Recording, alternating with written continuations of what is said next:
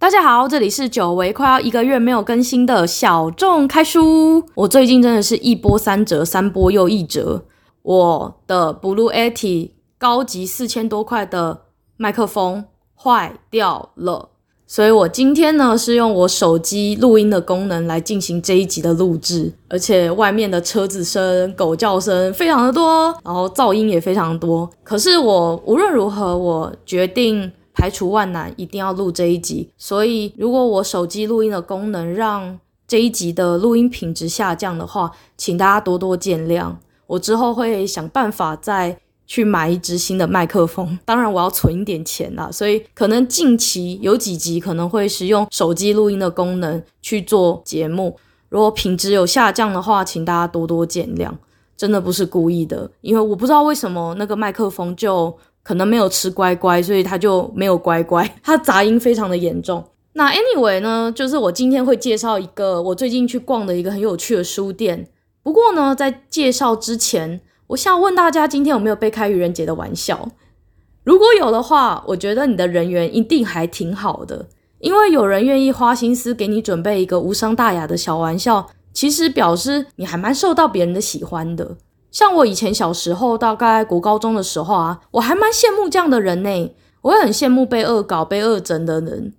被恶搞、被恶整的人，因为愚人节算是一个指标。如果你有被恶搞、有被恶整，表示大家都还蛮爱你的。我以前就是那种边缘人种啊，大家就是遗忘我了，我就在角落里面自生自灭，长香菇，也没人管我。我就会觉得说啊，其实。虽然没有人管，也不会被霸凌，但是就觉得有点孤孤单单的感觉，所以我还蛮羡慕的。除了这一点之外啊，就是愚人节其实是除了情人节和圣诞节之外，第三个被告白以及去告白的一个特殊节日诶。因为听说愚人节是一个告白失败还会有一个台阶可以下的一个节日。就是说，哈哈哈哈！愚人节快乐，被骗了吧？这样，所以就算你告白失败了，就是大家还可以是当好朋友。不过我今天看到迪卡上面说，其实愚人节告白这个东西也是一个破绽百出的事情。不过呢，就是我觉得，嗯，反正愚人节是一个有趣的节日啦。不过你知道吗？其实对于历史上的某些笨蛋来说，他们的人生就是一场巨大的愚人节玩笑。但是我必须说，像我们这种该怎么讲？我们那种平凡人，我们就不会了解说为什么要像他们那些笨蛋一样做这么蠢的事情，因为就是有一群人，他们呢做了很多的努力，所以我们现在台湾才会有民主自由。如果没有那些人打前锋、头破血流，甚至死掉，台湾不会是现在的台湾。没错，我说的笨蛋就是一群热血的社运分子。就在我录音的三月三十一日的今天，我看到了一则新闻。在今年的三月二十八日，就在一周之内，菲律宾一位工会的社运领袖，就是在菲律宾的一个工会的副理事长，他叫做 Dandy Miguel，他死于枪杀。Miguel 呢，他被无名枪手莫名其妙乱枪打死，好像是中了三个子弹。其实我觉得这也算是一种职灾，因为那时候 Dandy Miguel 他是准备去骑车上班去。而且他在过去就是二零一九、二零二零、二零二一这一段期间，他不断的向政府倡议要保护劳工组织的成员，然后他也一直不断的就是在保护一些劳工运动的人士，因为这些劳工运动人士他们一直被政治黑手党和有心人士骚扰，甚至有生命的危险，所以这个 Dandy Miguel 呢，他就是很努力的在保护这些人员不要受到伤害。可是呢，他自己呢就死于了一个莫名其妙的枪杀事件。然后我透过这一个新闻，我又再去查了他的历史脉络。结果我看到，二零二零年的八月十七号，就在不到一年之内，一个叫做 Zara Al 呃 Alvarez，他他这个字有一点难念，因为他是菲律宾本土的名字。那他中文翻译是。扎拉阿尔瓦雷斯，那这个阿尔瓦雷斯女士呢？她是一个菲律宾女性人权倡议专家，她被不明身份的持枪者暗杀。那 Dandy Miguel 呢？他呢三十五岁，而这个 Zara 呢，她是三十八岁，快要三十九岁。我真的是感真的是我吓到骂脏话，因为真的很恐怖。他们两个都只有三十多岁，他们是别人的小孩、别人的朋友、别人的老师、别人的学生、别人的男朋友或女朋友。他们有阿公、有阿嬷、有妈妈、有爸爸，他们甚至可能自己有小孩。可是因为政治的黑手党有背后一些利益操作，导致他们的这种创新的思维，他们这种保护劳工人权议题的这种倡议的思想，就是跟这些所谓黑金的政治啊，或者是跟这些呃财团是不符合的，所以他们就从这个世界上被消失了。但是同样一男一女的新闻。台湾的媒体宁可去报道福原爱和江宏杰，而从此之后，世界上已经少了两个伟大的社会运动专家，但是台湾的主流媒体只在乎两个感情失和的夫妻。OK，这两个勇敢的笨蛋永远都不会出现在台湾的新闻头条，Never。我这几天这两三天只有看到中央社有针对。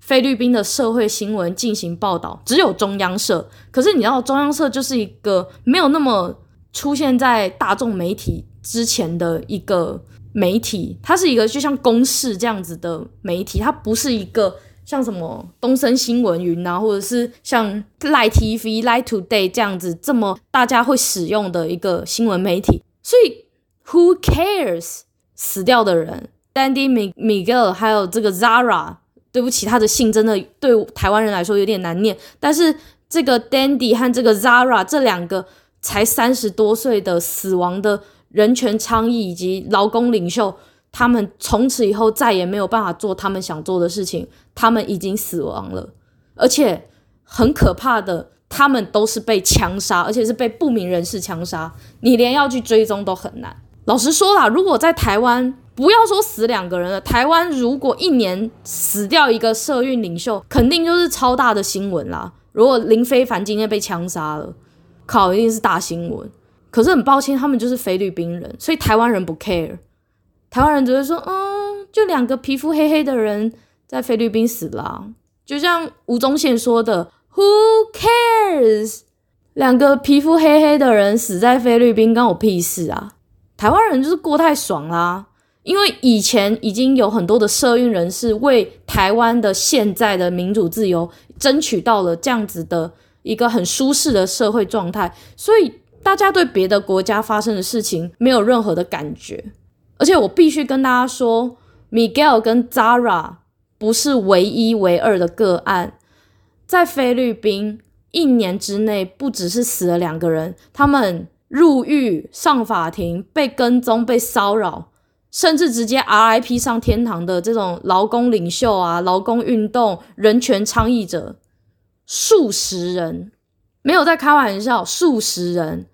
而且他们还发生了一个就是红色标签事件，这个我不知道怎么翻译，就是它大概翻译直译成中文就是红色标签，就是政府部门他们针对劳工工会的这种领袖，他们去贴上政治红色的注记。说什么？你们这些工会分子居然是拥有枪支、拥枪自重，然后什么拥有武力什么的，然后反正就是罗织很多的罪名去逮捕这些社运人士。这个从二零一八还一九就开始了，而且到处逮捕人，然后到处罗织罪名，然后到处实施那种什么私刑，而且甚至菲律宾就在不久之前。就发生一个警察，因为跟他对面的邻居起冲突，然后把对面邻居一对母子直接活活用枪打死。就是警察把枪对着一般民众，对着跟自己的利益起冲突的一般民众，然后就直接把他杀了。我们台湾过着鲑鱼之乱的生活，我们在那边鲑鱼之乱，在那边改名字吃鲑鱼，吃得饱饱的。在其他国家是死了一堆人，然后那个政府一团乱，然后随便罗织罪名让你进去监狱，啊，进去监狱的哦，已经算是运气好的，有一些人是就直接上天堂了。菲律宾总统杜特地日前指示军警不要管人权，九名社运人士在军警突袭行动之中被杀，然后还有六个人是被逮捕。所以，菲律宾人权组织针对这样的事件，直接命名为“血腥星期天”，那他们呃菲律宾呢就有一个新闻网站，它叫 Rappler，那它是 R A P P L E R，应该是念 Rappler。那这个 rapper 呢，他大概就是像台湾的报道者，就是所谓的比较类似像公民报道、公民媒呃叫什么啊啊公民媒体呃公民记者这样子的存在。那其实这个 rapper 很厉害，他报道了很多就是菲律宾当地的争议事件。就是包括我刚刚说的，就是枪杀这些人权倡议分子啊、人权运动者、人权运动家，或者是一些特殊组织的组织领导者，然后因为他们与政府之间或者与财团之间的利益不不合，然后就被莫名其妙消失的，或莫名其妙被逮捕的。那他报道了很多像这样子的争议事件，然后真这个媒体呢，他就报道说，有一些社会运动人士在菲律宾。今年三月十三日呢，今年的三月十三日，也就是说，在我现在三月三十一号的两到三周之前，大马尼拉地区周边的贾拉巴松区、呃拉古纳省、呃黎萨省、贾美地省，就是大概就是在马尼拉这个大都会区周边的这些省份呢，有许多的人士呢遭到军警的杀害和逮捕。那死者包括左翼组织的新爱国联盟，还有一些秘书长。以及劳工团体，呃，五一工联南塔加洛分部的这个成员，以及相关的这个人权倡议的人人士呢，他们就是遭到了这个警警方还有军队的这个逮捕，以及甚至是直接当场在街上就是枪杀你。警方当然就强调啊，诶，我们可是持有这个搜索票的。可是呢，人权团体形容这个持有搜索票的警方简直就是直接公开行刑啦。那社会人士呢，呃，就是社运人士就直接痛批说，这个杜特蒂总统这种杀杀杀的命令呢，是变成合法化。他们根本就是针对武装的，因为他们根本就是一个武装的叛乱分子啊。就是他们，跟你说，就是 台湾在发生什么？吃鲑鱼改鲑鱼名的这种很愚蠢的事情的时候，其他的国家 在发生这种流血事件，你知道吗？就是 我真的有时候会觉得台湾人、台湾媒体，Come on！我现在真的针对就是菲律宾发生的这件事情，目前有真的大量在报道的，大概就是中央社和公视。还有部分的媒体，有的时候可能有一两天的国际新闻会放，可是从来都没有变成标题或头条过。可是这些真的是，哎，他就在我们底下呢。他们就是在我们，就是虽然没有像中国大陆离我们这么近，可是至少也已经离我们也是很靠近啊。那这 anyway，反正菲律宾发生了这样的事情，就是不关心国际时事。例如说，像以前的我，我以前。真的对国际时事觉得还好的人，我就会觉得说啊，就是一群皮肤黑黑的人死在菲律宾啊，Who cares？他干我屁事。可是你要想哦，也许你听完这则新闻，你就是觉得哦，就这样。可是我翻译一下，像马尼拉大都会，大概对我们台湾来说，就可能是大台北地区嘛，就是首都。你就想象一下，有一天淡水捷运站、芦洲捷运站。三重捷运站、菜寮、五股或中永和，或者是汐止，警察和军队哦，突然就在街上，然后就指着你说：“哎，你什么什么什么什么集会结社，然后非法持有什么什么的。”然后你根本上一一点枪都没有，你可能手上拿的是玩具枪，他也说你什么非法持有枪械，然后直接把你带走，或者是当场直接行刑枪杀。这些死者可能才刚生过小孩，刚庆祝自己的生日，刚念完政治学研究所，刚成立一个即将为社会带来贡献的非营利协会。他们很可能是我们身边所有最寻常不过的朋友和亲人，只是因为他们的理念不符合主流派的思想，不符合政府的对于人民的想象，因为这些社运分子就是不听话。就必须消失，因为死人不会讲话。你想象有一天的星期天，九个社运分子在台北地区被活活枪杀，而过了几天，你以为事情差不多要告一段落的时候，两周之后，三月二十八号，一个三十五岁的工会副理事长直接被乱枪打死在忠孝东路。好了，请你想象，你有一个好朋友，每一次那个好朋友见到你就高谈阔论他的理想，每天满脑子只想着如何推广劳工权益。你觉得他很笨，他就是个笨蛋，一个傻瓜，一个社运傻瓜。然后某一天，这个社运傻瓜出现在报纸，出现在脸书，出现在东森新闻台，新闻标题上面写着他的名字，而他已经死了。人生就是一场最大的玩笑，而这些社会运动的人用他们的生命去证明，残暴的政府就是最大的愚人节恶作剧。别忘了，台湾也曾走过那样的历史。而我们之所以能够拥有奢侈的自由，是因为过去上万个伟大的社运人士和团体堆砌了属于台湾的民主自由。自由是非常奢侈的，而我们现在比起自由更在乎鲑鱼吧？我觉得大家可能还比较想吃一点鲑鱼。那我今天我要介绍的就是一个以社会运动为主题的独立书店，它的名字是左转有书。不过除了介绍这个书店，我也是想要介绍我最近看到的这一个新闻，因为我觉得菲律宾发生的这件事情对我来说震撼是很大的。我一想象这样的事情如果发生在台湾的话会怎么样，我就觉得浑身觉得很可怕。然后尤其近期那个新新疆棉花的的事情，还有。就是台湾的很多艺人，或者是呃香港的很多艺人，或者是怎么样，他们被迫于无奈去支持香港港警，以及支持就是新疆棉花等等的公众人物，他们未必是自愿去做这样的表态，他们未必是自愿的，所以大家不要再酸他什么舔共或什么，因为你不是站在那个位置，你不知道你会发生什么事。如果今天他不舔这个共，会不会他也跟 Zara 一样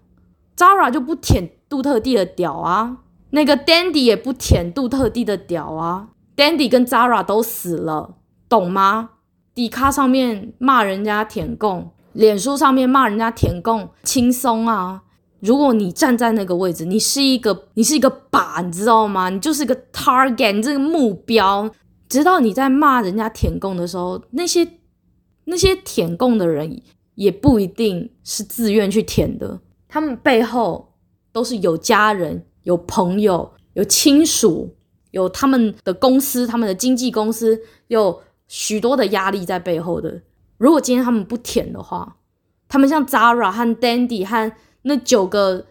活活在菲律宾街头上面被枪杀的人，血腥星期天可能就会发生在这些舔共艺人身上。这些事情是真的很可能发生的。你在骂他们舔共的时候，他们。饱受的压力不只是钱的问题，不只是钱的问题，真的不只是钱的问题。陈奕迅，你觉得陈奕迅是真的想要舔那个供吗？每一年阿迪达斯会给他多少钱呢、啊？他现在光是要赔阿迪达斯的违约金就是二点六亿，我忘记是人民币还是美金呢？二点六亿，诶，天哪！就算是台币好了。要付二点六亿台币好了，那对陈奕迅旗下的那些经纪公司旗下的那些他所经营的事业是多大的打击啊？二点六亿诶，他的违约金这么高诶，你觉得他是自愿去舔这个供的吗？他是自愿去支持新疆棉，然后放弃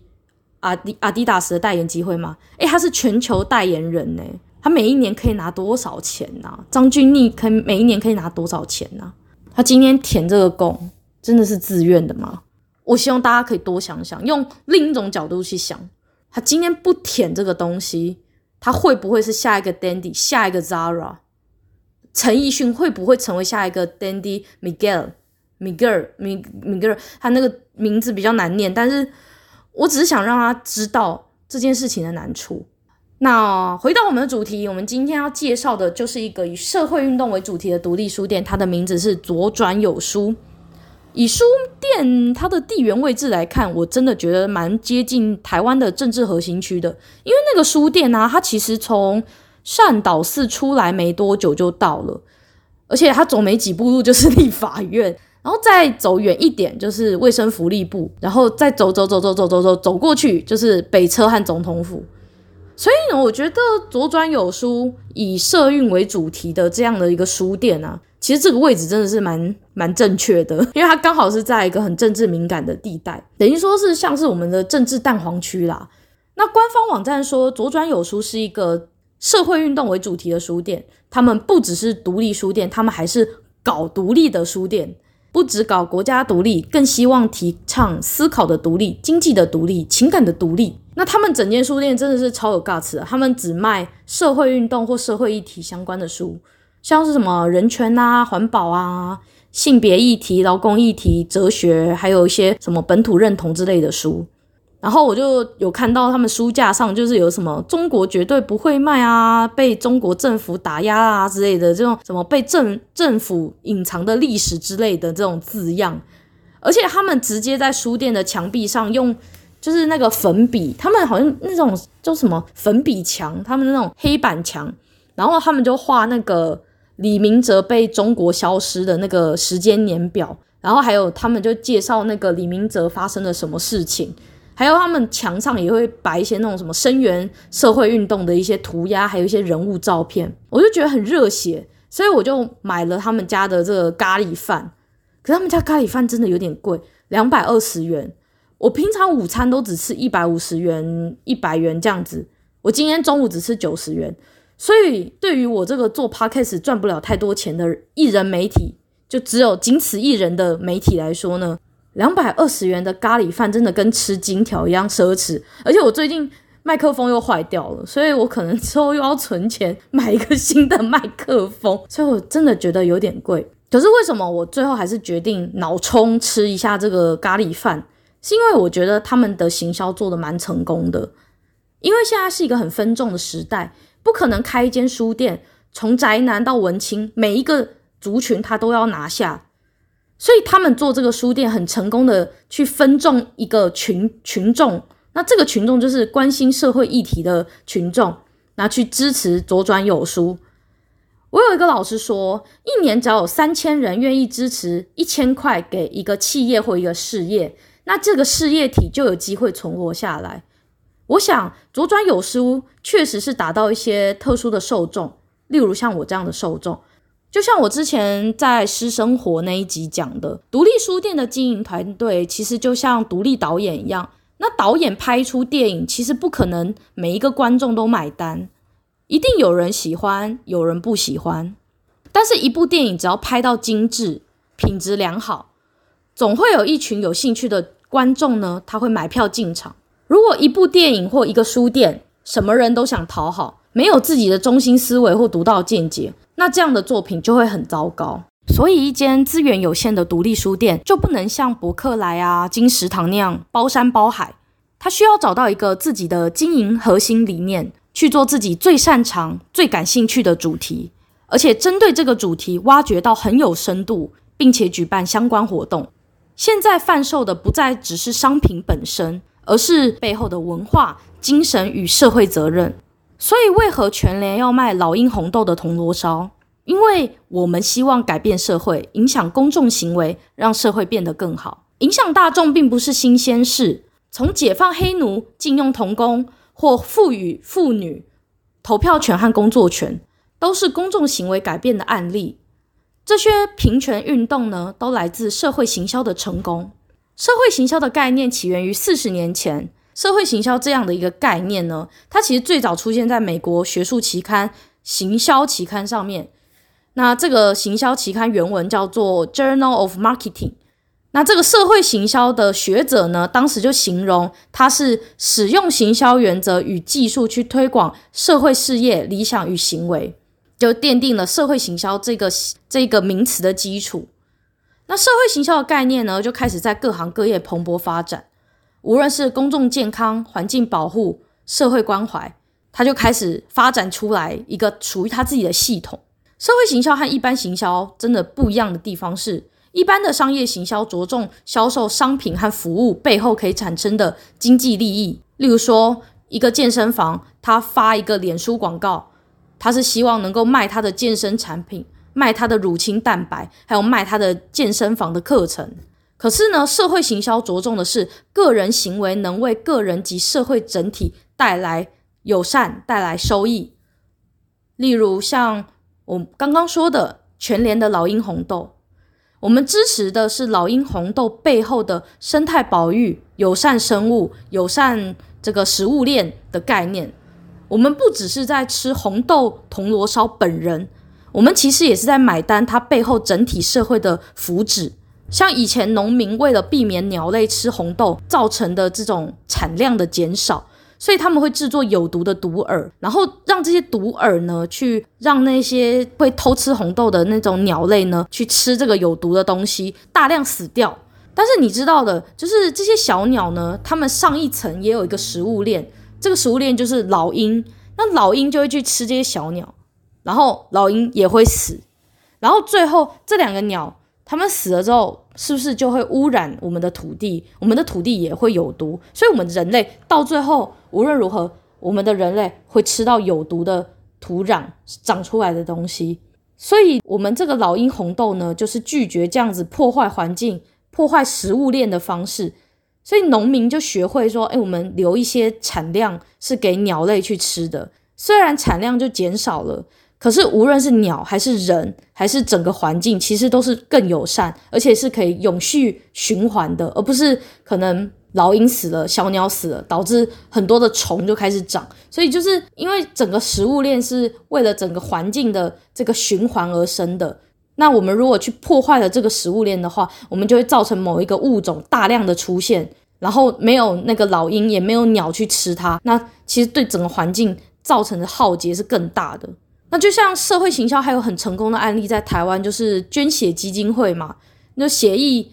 基金会每一年都在推广说，我们要让年轻人参与捐血嘛，所以会做很多的行销活动，会去做广告来鼓励大家去做捐血。那创世基金会他们也会说什么救救残老穷嘛？那他们就会用一些这种行销去让更多的人去支持创世基金会，去支持就是公益团体，这就是这种社会行销。因为我们去购买老鹰红豆，这也是一种个人行为；我们去捐发票给创世基金会，这也是一个个人行为。所以社会行销是透过行销的手段呢，去促进个人做对整个社会有意义的行为。这就是社会行销跟一般商业行销最大的不同。所以回到我们今天要介绍这个左转有书木折咖啡，其实他们也不是纯粹卖简餐和书，他们也是在做一个社会行销的行动。他们透过书店作为一个基地去支持社会运动。其实社会行销是打破同温层的第一步。你看嘛，我其实平常也不是一个会去会去了解这些鸟类生态的人，我不是啊。我平常也不会去捐血啊，我是十八岁接触到捐血的这个广告之后，我才去捐血。我现在也捐了，就是可能至少有好几毫好几毫升了吧，因为我曾经最高纪录一年是捐到一千 CC 啦，然后就是每一年可能呃陆陆续续这样捐的话，可能都五千毫升了，积少成多嘛。那他们就是用这种行销的概念呢。去让更多人知道说做这件事情有意义，对，它是商业行销的一个手段，可是他的思维是带入到这个社会的社会的福祉上面，他们希望能够去实践真正的社会改革。然后如果他一直碎碎念说啊，你要捐血，你要捐血，你要捐血，我干嘛要去捐啊？无聊死了。但是他会说，嗯，捐血是一件很酷的事情，捐血是一件赞的事情，捐血是一件可以去 IG 上面分享自己多有善心的事情。所以呢，诶，捐血很酷，捐血很厉害，就是让这个社会运动或这个社会改革的这个行为是有趣的，是值得被提起来的。这就是一个可以改革的地方，因为你不能够一直碎碎念，像个老学究说是说一些很无聊的话，没有人会想要很无聊的改变这个社会，因为。大家都很忙啊，大家想要看有趣的。如果你每天都在用老学究的方式去推广你想要推广的东西，Who cares？没有人了解，没有人想听，懂吗？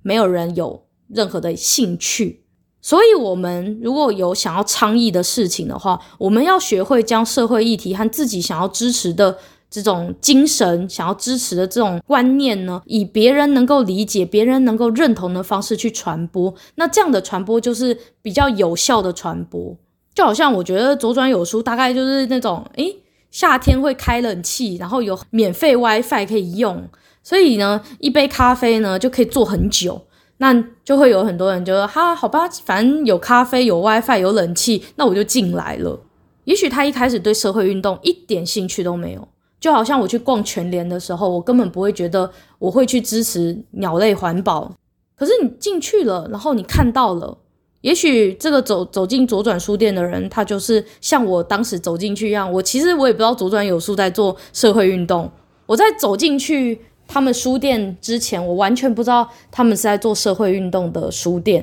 可是我走进去之后，我就哦，意外发现说哦，原来他们是做社运的一个书店。然后我就开始看他们放了什么书，墙上挂了什么画，他们画了李明哲的那些东西，我就开始去关注说哦，原来现在社会发生这些事。台湾、中国、韩国、日本，我们的历史有很多的雷同之处，而且这些历史、这些曾经发生过的事情，我们不可以忘记。因为我就翻，然后美国啊什么，就是他们，它里面放了非常多来自不同国家的这些翻译成中文，但不同国家的历史的事件的这些书籍。我我觉得一开始也许有些人他真的踏进左转书店，只是想要冷气、咖啡和 WiFi，可是也许慢慢的潜移默化之下。他就会发现说，诶，其实这些议题是有趣的，就跟我刚刚说啦，我走进全联，我可能只是想要买个胡萝卜，但是因为它旁边放了老鹰红豆，我才发现说，哦，原来老鹰红豆对这个社会是有帮助的。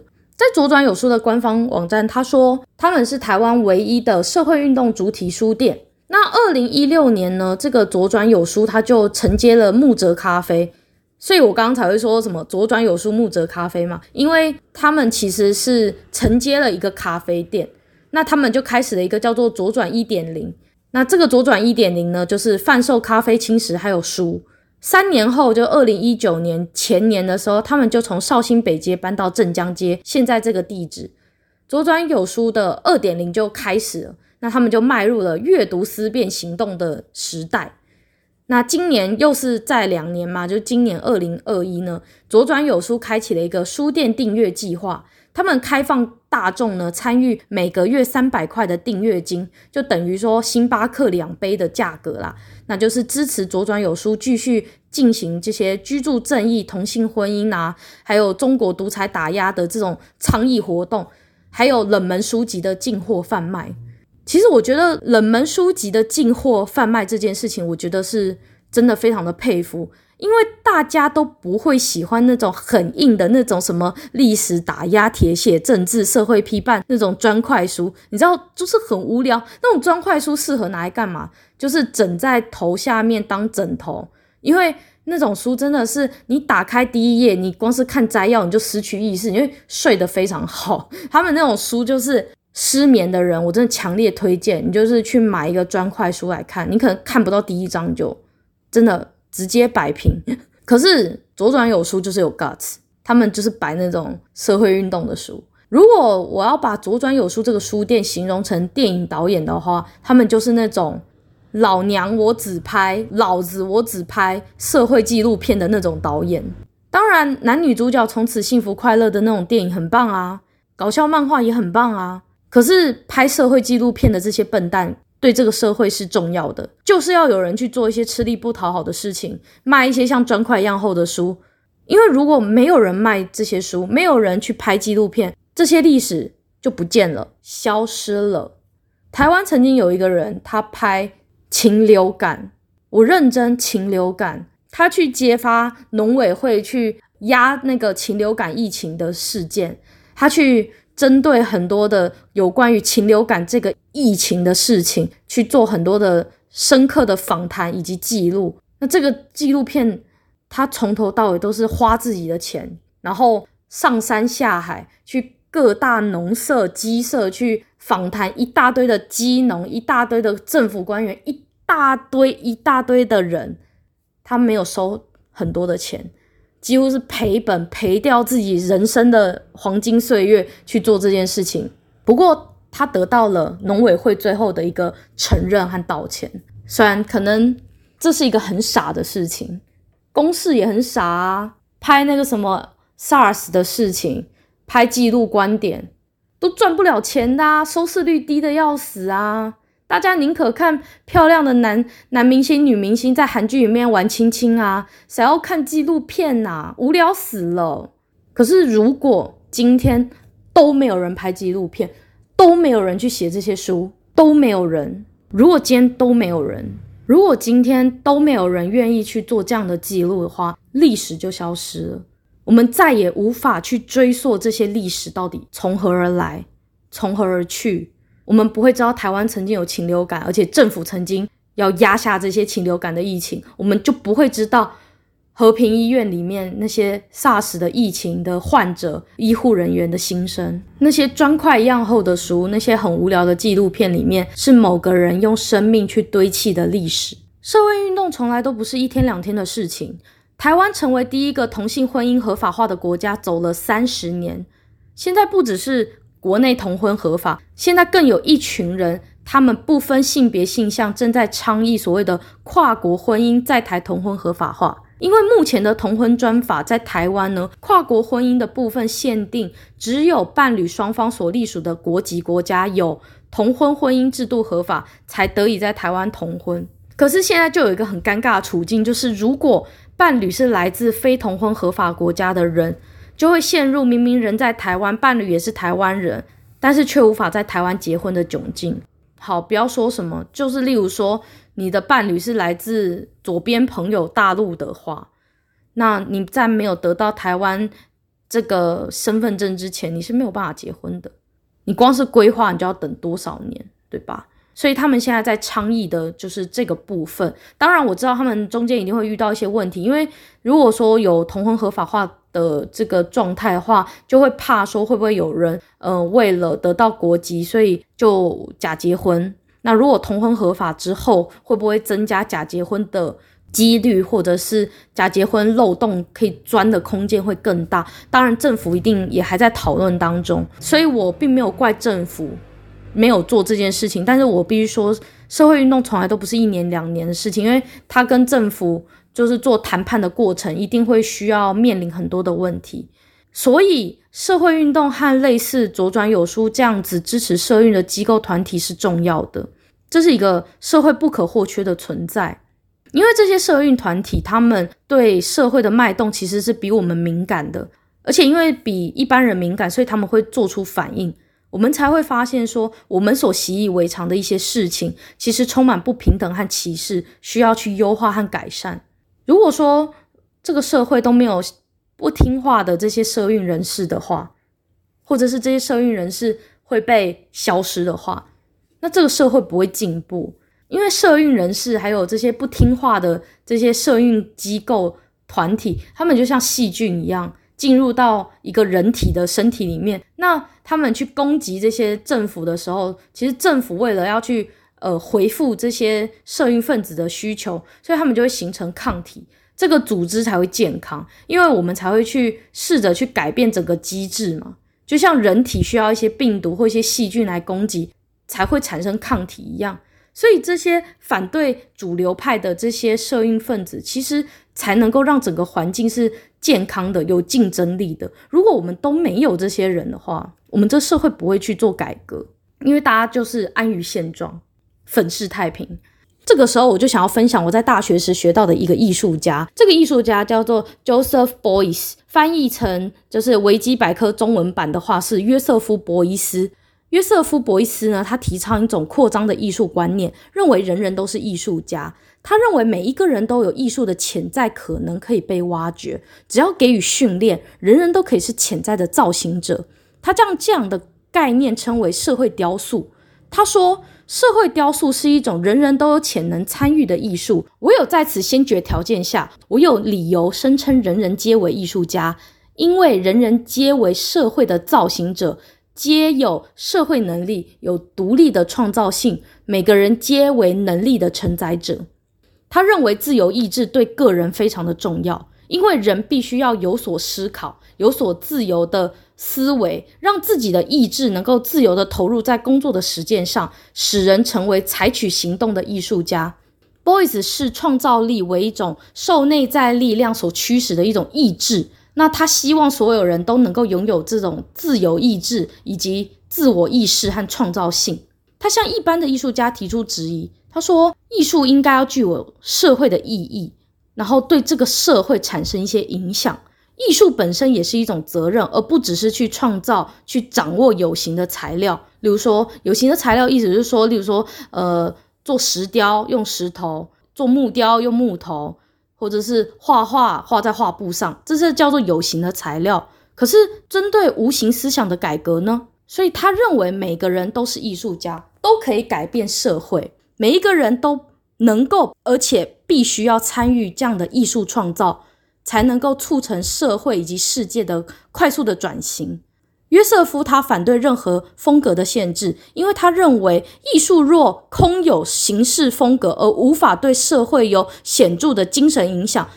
那可能是失去艺术的价值了。所以我认为。如果以 Boys 这样子的概念去谈艺术的话，我认为所有愿意挺身去改变社会的团体或个人，都是一种艺术家。他们未必会画画，未必会写音乐，未必会跳舞，甚至根本没有我们传统认知所界定的艺术家该有的那些有形的艺术、有形的技术。他们也不会做雕塑，也不会画画，可是他们拥有凝聚众人的力量。他们组织一场活动。甚至只是去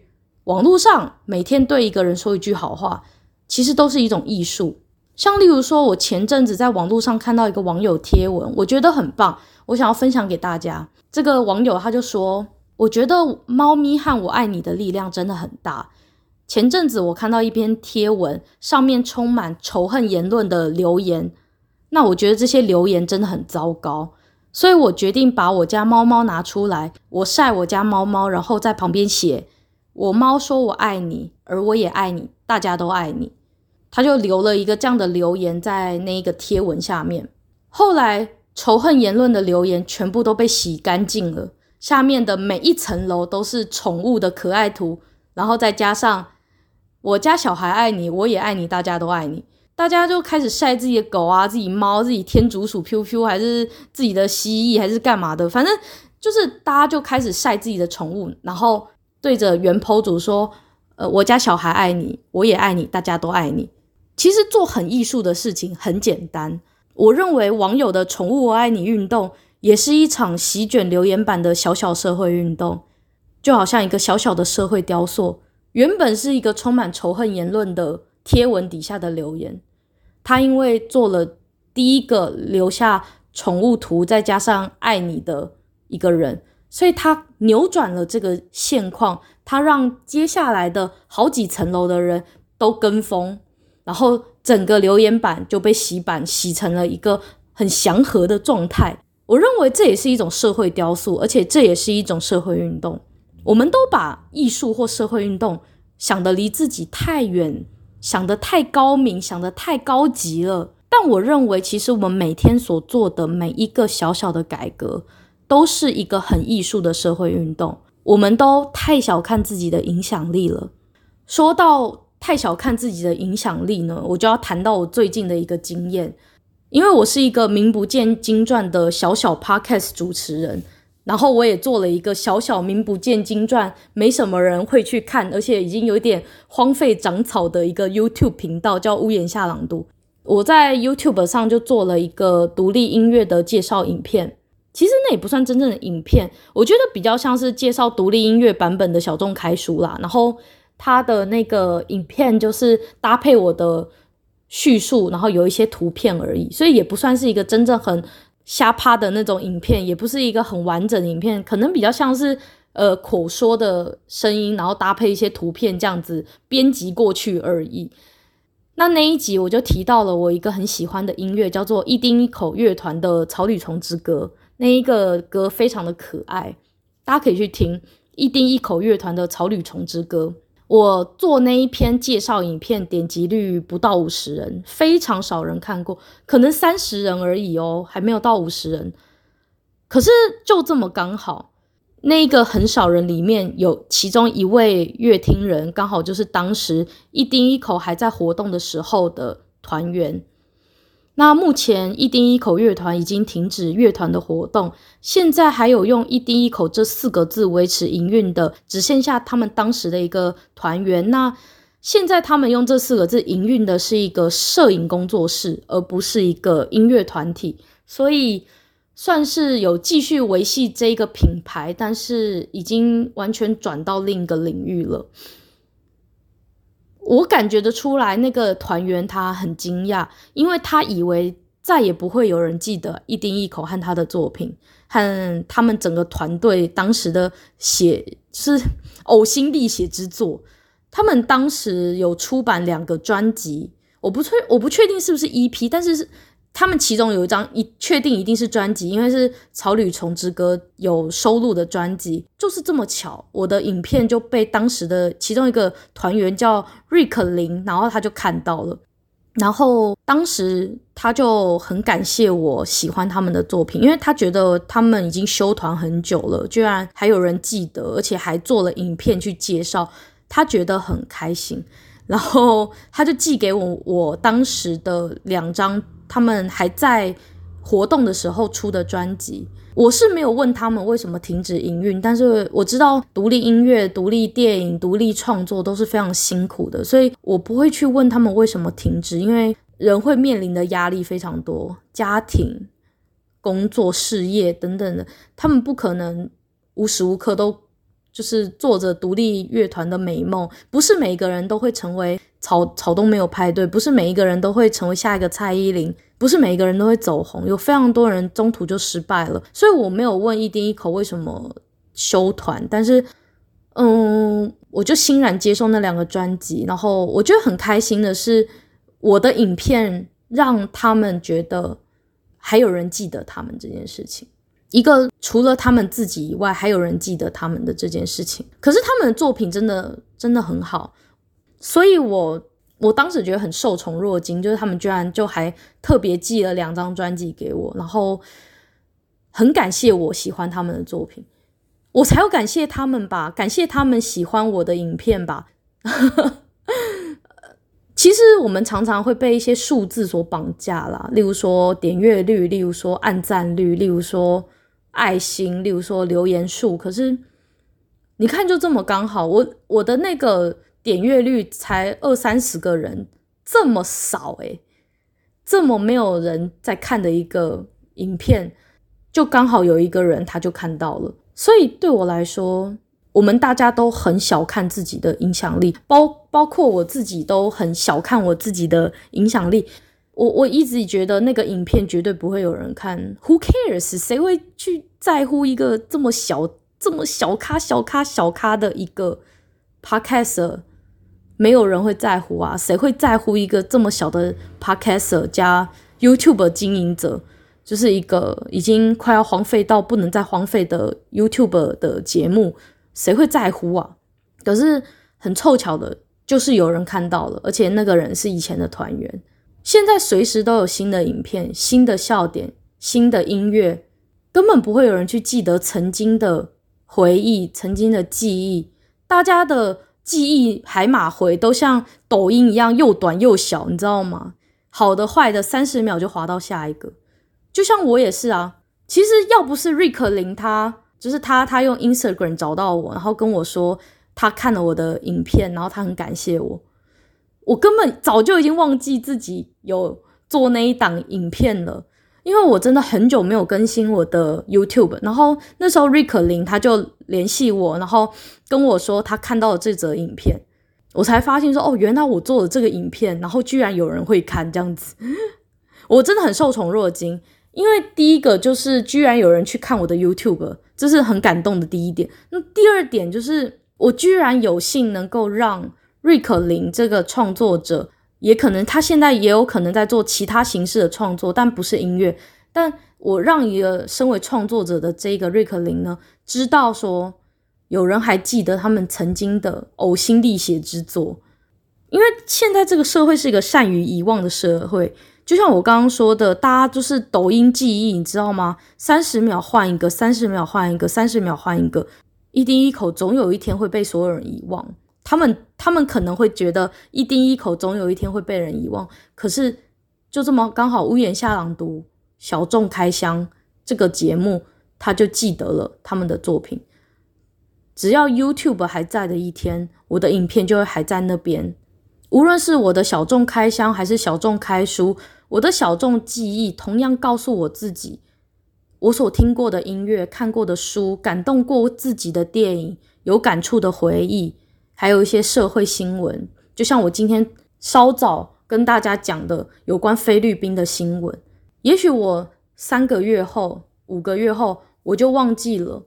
可是因为我的节目存在，所以我就还记得。曾经有两个人，一个叫 Dandy，一个叫 Zara，这两个人在菲律宾的人权史上写下了一页，就像台湾的二二八烈士一样。陈澄波，他身为一个艺术家，他遭受了波及，他用他的生命告诉这个社会，残暴的政府就是最大的愚人节礼物，愚人节笑话，开了他生命很大的一个玩笑。我原本在做小众开箱和开书的时候，我是希望自己能够推广小众的事物，去开箱一些更值得开箱的事情。我是为别人而做这个节目。可是随着我做节目做到了二十集、二十一集，我发觉，与其是节目去改变别人、感动别人，倒不如说做这个节目的行为本身改变了我自己很多，而且为自己带来很多感动。就好像我说的，我做小众开箱，我从来不觉得一丁一口乐团的人会来联络我；我做小众开书，从来不觉得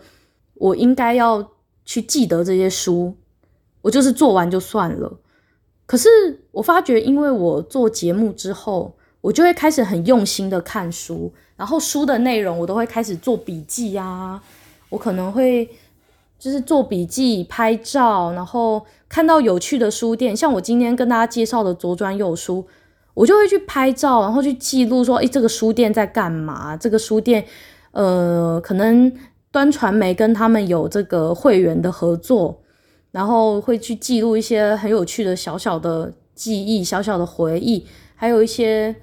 内容，我都会很用心的去记得。像我以前我看书，可能看电影。看过就算了，我不会说去记得说哦，今天这一个东西呃有什么细节值得来讨论的，呃，今天这个角色他心中纠结有什么好来跟人家聊天呃介绍的，我不会去记录这些细节。可是自从我做了小众系列之后，我会开始去做这些更深入的探讨，甚至会去网络上再找资料。所以胡适有说过。发表为吸收之母。当你要发表事情的时候，你反而会吸收更多的资讯，去强化你的论点，强化你的思想，强化你的思维，你才有能力去做发表。所以，我认为我做小众开箱和小众开书的节目，与其说去改变别人，更多其实是改变自己。所以，现在我做节目的想法真的改变了。我宁可先强化自己的信念。先改变自己，那改变别人这件事情真的随缘，因为不是每一个人都会进来听我的节目。可是至少我先做到能够改变自己，让自己更好，然后让自己的内容更有意义。做的这个书本的介绍也好，书店的介绍也好，是真的能够带来更多新的思维的刺激。无论最终这个节目有没有人在听，至少我能够做到。记录下自己二十五岁、二十六岁的这个当下，我对于一本书或一个电影或一个书店的一个想法，还有我对于我身边的所有的事件的观察，还有时事的分析，我觉得这样就够了。改变别人这件事情，我真的真的做不到，因为我发觉我的点阅率虽然有微幅的上升，就是可能从十个人。变成有二十个人听到我的节目，